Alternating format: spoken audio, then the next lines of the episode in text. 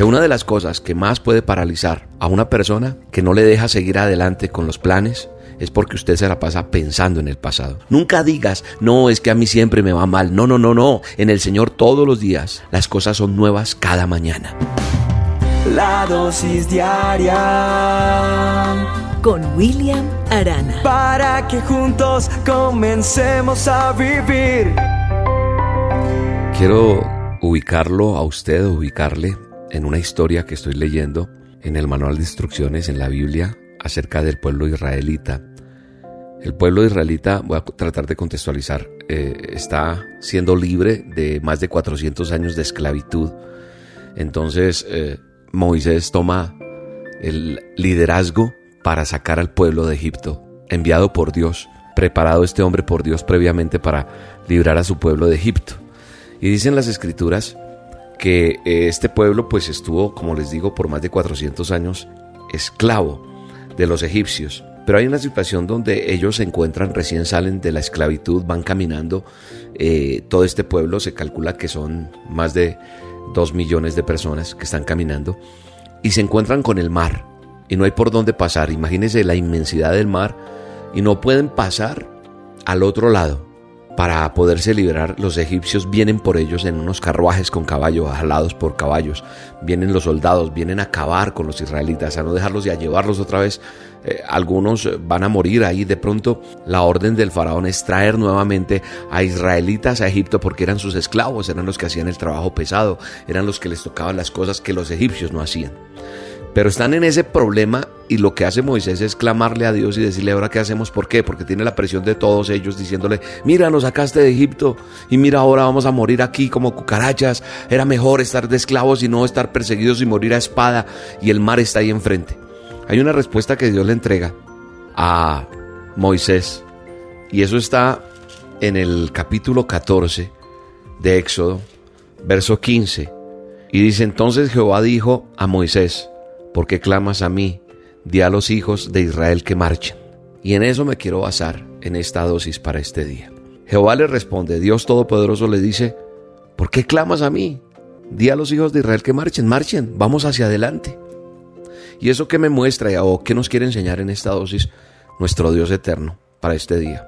Que una de las cosas que más puede paralizar a una persona que no le deja seguir adelante con los planes que Dios ha trazado para usted es porque usted se la pasa pensando en el pasado, en lo que pudo haber sido y no fue, eso que ya no tiene solución, eso que ya pasó y punto, ya sea por lo bueno o por lo malo que nos haya pasado en la vida, pero eso se llama pasado, o sea, ya pasó. Por eso Él les dice, ya quedó atrás, ¿por qué me claman? Vamos hacia adelante, hay que marchar, hay que seguir, marchar es seguir. O sea que tú y yo no podemos vivir un presente basados en un pasado porque eso no te va a dejar seguir adelante, no te va a dejar adquirir esos nuevos logros, esas nuevas experiencias que Dios tiene para ti. ¿Cómo influencia ese pasado en tu vida? El pasado te paraliza, porque cuando vives pensando en el pasado, precisamente no te deja avanzar. Por eso el Señor, Dios Todopoderoso, nos ha mandado siempre avanzar.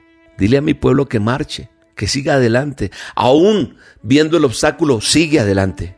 Tú no puedes seguir pensando en el pasado, como el pueblo de Israel porque eso no va a agradar a Dios, porque te paraliza y el pasado te llena de temor inclusive.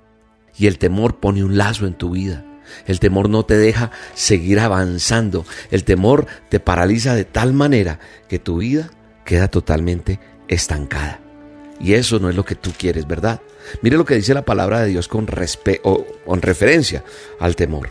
Dice en Proverbios 29, 25 de la siguiente manera. el temor del hombre pondrá lazo, mas el que confía en Jehová será exaltado. Yo decido ser una persona que confío en el Señor, porque el temor te pone un lazo, te atrapa. Pero cuando mi confianza está en Jehová, Jehová va a sacarte de cualquier circunstancia, te suelta. Entonces no te dejes enlazar. El pasado no te va a dejar avanzar. Hoy te quiero decir que si en el pasado no te fue bien en un negocio, hay que emprender nuevas cosas en el nombre del Señor Jesús.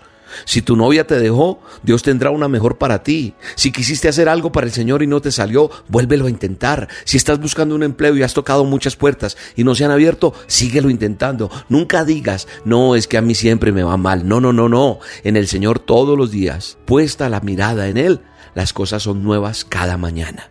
Nuevas son cada mañana y grande es su fidelidad, dice la palabra de Dios. El apóstol Pablo nos enseña que él proseguía hacia la meta, no mirando atrás, sino tratando de alcanzar ese galardón.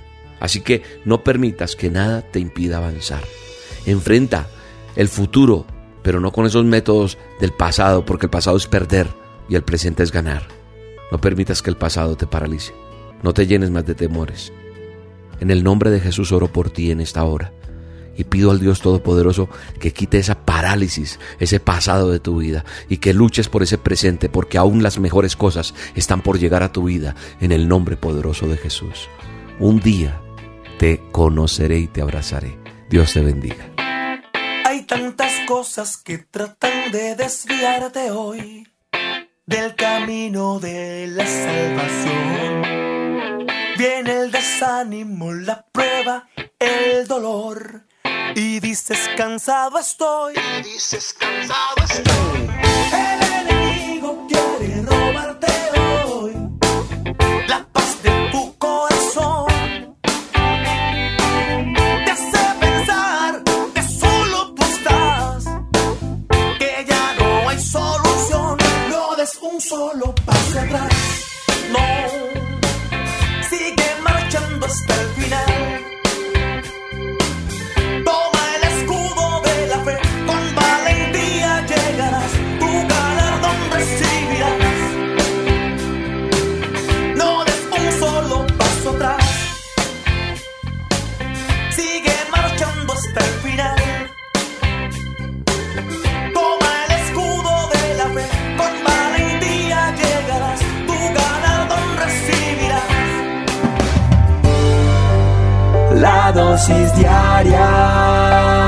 Con William Arana.